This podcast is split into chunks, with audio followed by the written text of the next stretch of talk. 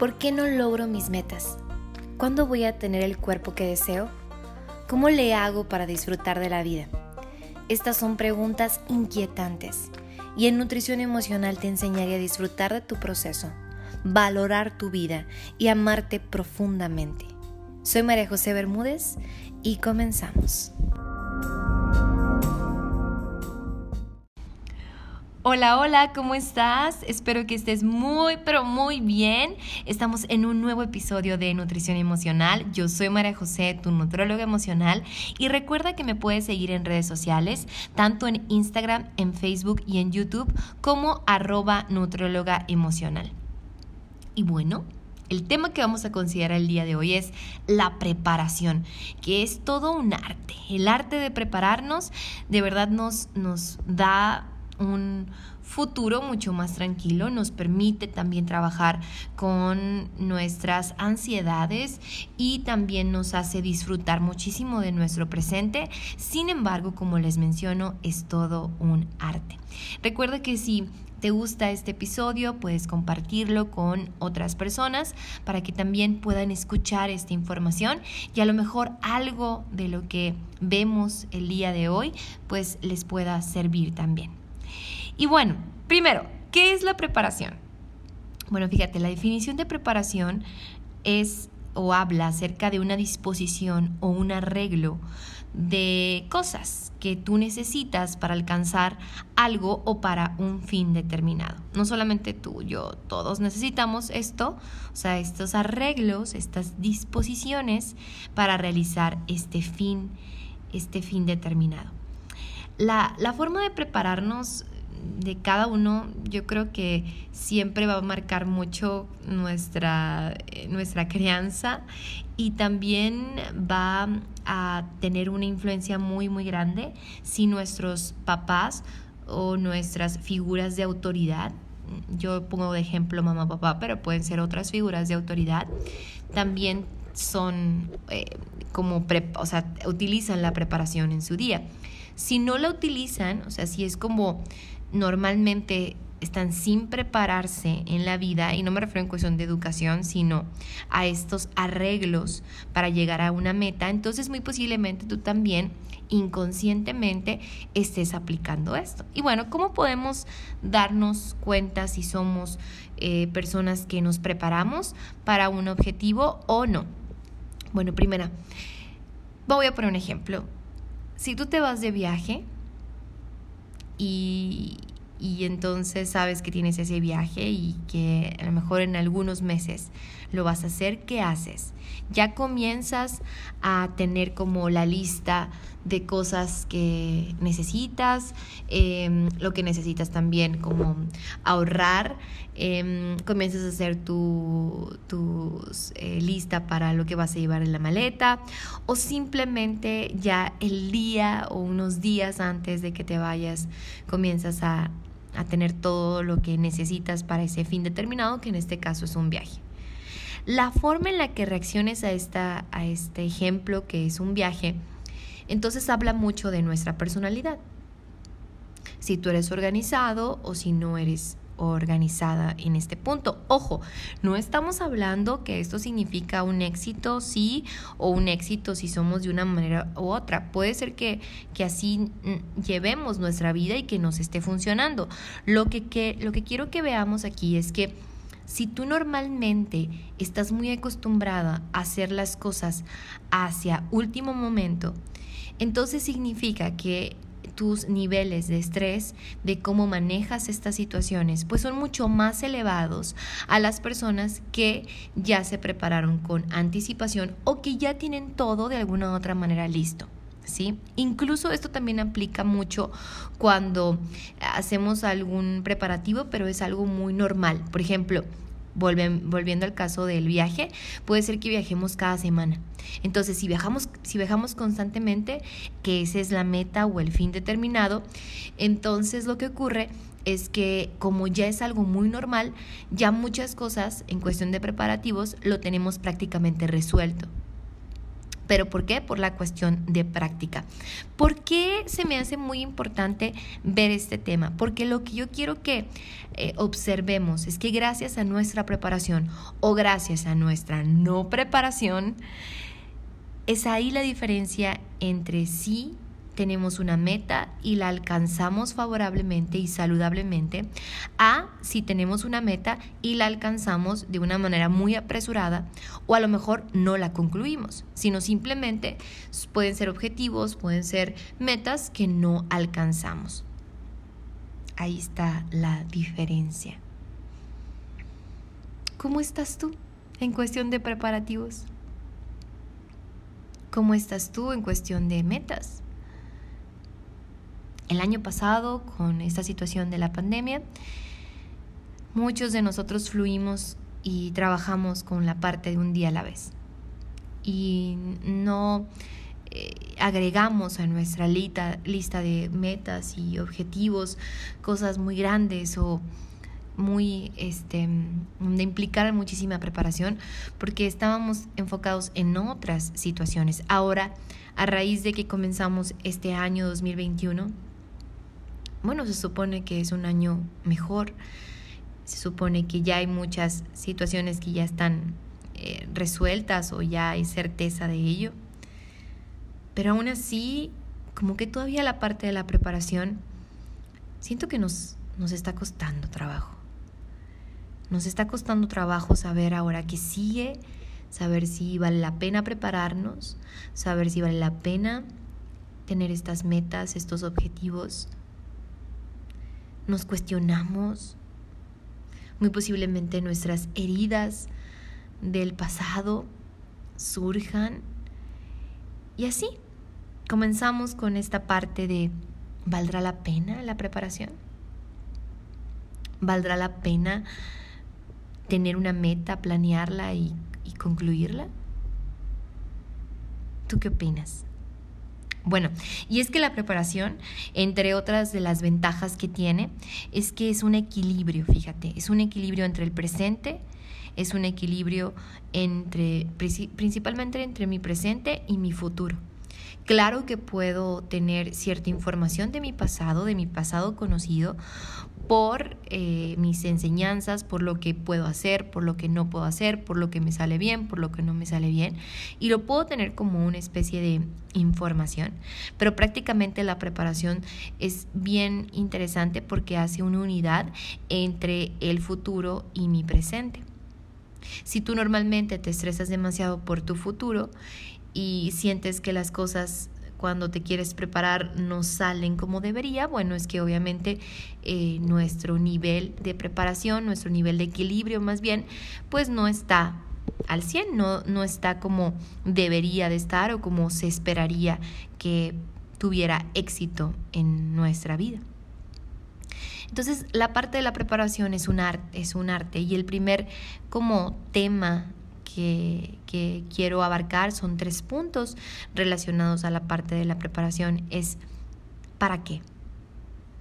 ¿Para qué nos preparamos? ¿Te has preguntado eso? O sea, ¿para qué? El segundo punto relacionado a la preparación es, ¿realmente son estos preparativos reales en mi vida? Porque luego comenzamos con ciertas ideas que no son muy reales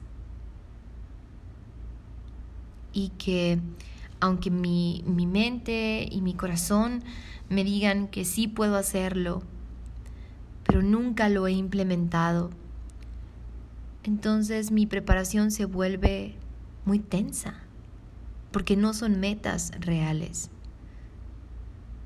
Y el tercer aspecto es, ¿cómo, o sea, qué le he enseñado yo a mi mente? ¿A preparar y concluir algo o a preparar y no concluir algo? Porque bien podemos ser súper buenos organizadores de nuestra vida, súper buenos organizándonos en nuestros platillos, en nuestros menús. Pongo también como ejemplo cuando seguimos una dieta. Podemos ser súper, súper buenos asistiendo a nuestras consultas, pero muy posiblemente no lleguemos a concluir nuestro fin determinado. Y esto ocurre muchísimo. ¿Y por qué? Porque no hay un para qué claro y muy posiblemente mis metas no son realistas. De ahí es la esencia de la preparación. Ahí es donde entra la preparación en mi vida. Por esta razón, pregúntate, ¿me estreso cuando planeo alguna meta en mi vida? ¿Me molesta que el plan original que yo tenía en mi mente y que había puesto no se cumpla? Me genera muchísimo estrés tener un plan B, un plan C.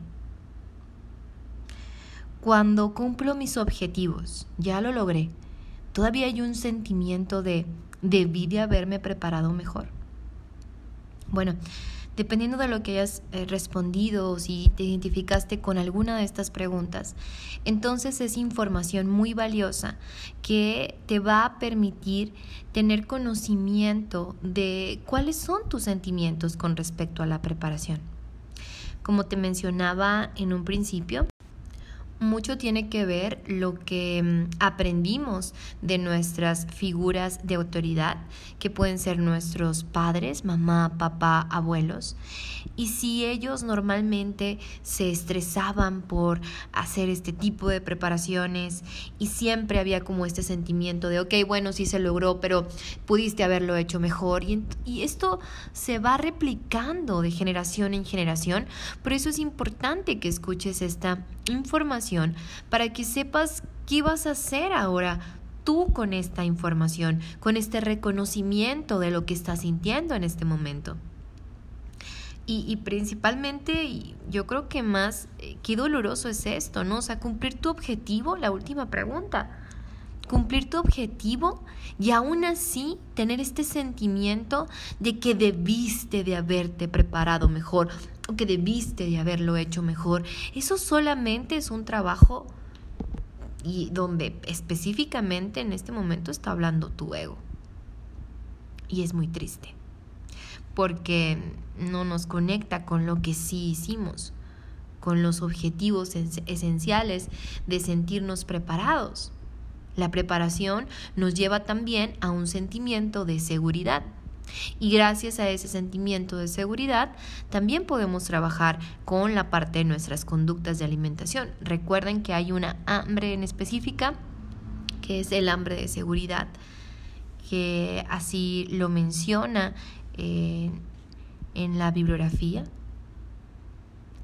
Y, y, gracias a sanar esta parte de nuestra preparación, bueno, pues podemos también tener acceso a ciertas sensaciones de seguridad en nuestra vida. La preparación es todo un arte porque podemos llegar a casos muy extremos donde nos estresemos demasiado para que todo salga súper perfecto. O también podemos llegar a momentos donde estemos demasiado relajados y eso también genere cierto, cierto tipo de estrés en nuestra vida. Por eso es el equilibrio entre nuestro pasado conocido, pero específicamente entre nuestro futuro y nuestro presente, como ya lo habíamos mencionado. De ahí eh, el punto de la preparación, bueno, ¿cuál ¿Cuáles serían los, los pasos para prepararnos? ¿Qué hago yo si quiero prepararme de forma equilibrada? Bueno, primeramente, las metas necesitan ser metas reales. En el caso de la preparación, eh, si tú eres sumamente organizada, está bien, lo entiendo, pero trata de poner solamente en una lista a lo mejor tres o cinco datos importantes para tu meta. Los detalles los puedes anotar en otro, en otro espacio para que después no sea como que una lista de 50 cosas por hacer. Porque eso también nos genera ansiedad. Eso también nos da ese malestar. Entonces, si tú ya sabes qué cosas puedes realizar y puedas mejorar con respecto a tu preparación, eso te va a dar una tranquilidad impresionante, te va a permitir estar con mucha creatividad, te va a permitir estar en sintonía con la vida y también te va a permitir estar muy tranquilo, muy tranquilo con lo que haces.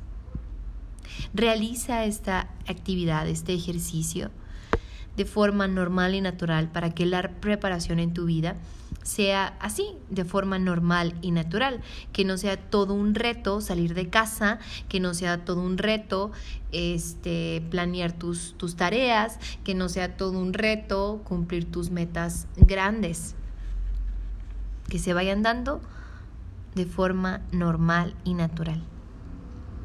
¿Qué te parece entonces si trabajamos con esta parte de la preparación?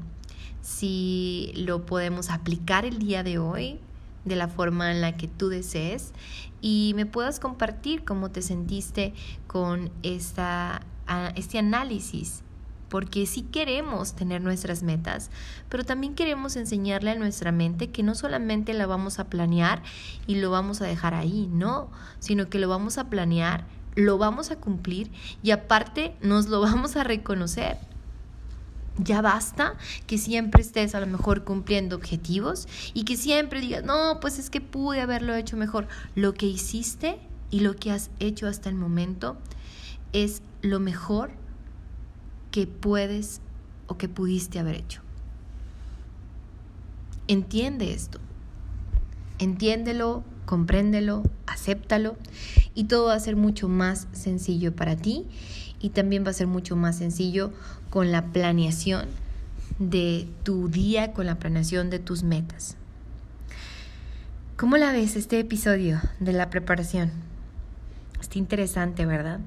Recuerda que si te gustó, si deseas mayor información, me puedes encontrar en redes sociales y sobre todo comparte, comparte este episodio para que más personas se puedan beneficiar y a seguir preparándonos, pero siempre de una manera muy equilibrada. Cuídate mucho, bye bye.